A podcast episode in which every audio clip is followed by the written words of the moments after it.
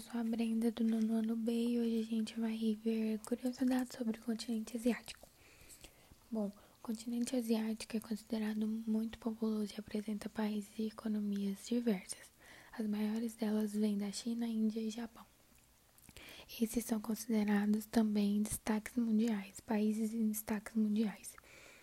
Todos esses países se destacam no setor da agricultura, Japão apresenta uma agricultura mais moderna, mais modernizada, enquanto a China e a Índia lutam para melhorarem seus métodos na agricultura, pois seus focos são nos setores de indústrias e serviços.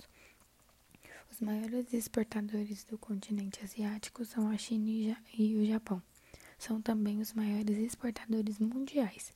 Os principais produtos são, no setor da agricultura, arroz, milho, chá e algodão.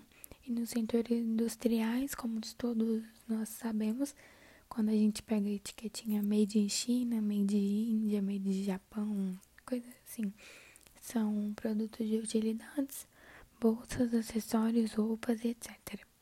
Foi isso.